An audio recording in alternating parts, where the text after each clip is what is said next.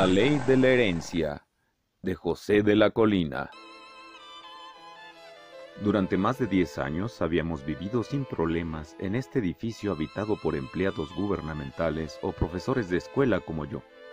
Hasta que un día en el terreno baldío que se ve desde la ventana de nuestro cuarto piso, apareció una vieja y esquelética mendiga despiojándose al sol. Y como nos dio lástima, le llevamos por las noches, mi mujer o yo, las sobras de nuestra comida a aquel lugar de muebles despanzurrados y maquinarias paralíticas y latas herrumbrosas y ratas furtivas. Y la mendiga se arrojaba al plato de cartón apenas lo poníamos en el suelo y devoraba el contenido lanzando temerosas miradas a un lado y a otro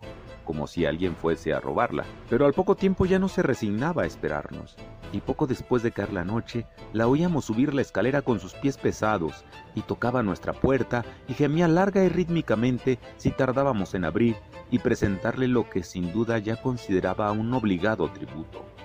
Y así una noche tras otra, y a veces nos hundíamos en la habitación más retirada, conteniendo el aliento, y mi mujer apretándose temblorosa contra mi pecho, mientras la mendiga permanecía allá junto a la puerta del departamento, lloriqueando sin pausa y mecánicamente.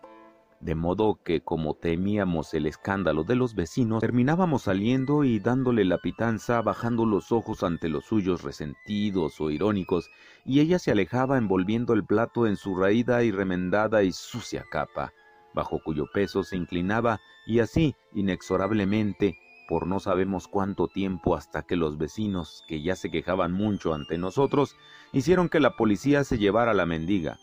y con algún remordimiento nos sentimos exentos de aquella servidumbre sin prever que una semana después se presentaría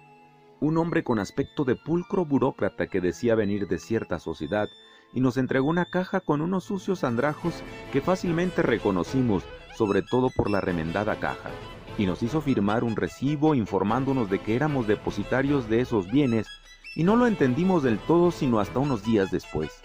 cuando mi mujer se asomó a la ventana y lanzó un grito y empezó a llorar y yo me asomé y ahí en el terreno baldío había otra mendiga tal vez menos vieja y menos flaca, enteramente desnuda y rascándose las costras y mirando hacia nuestra ventana.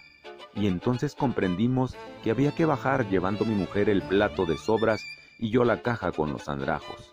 y que no serviría de nada cambiarse de casa, ni de colonia, ni de ciudad, ni tal vez de país.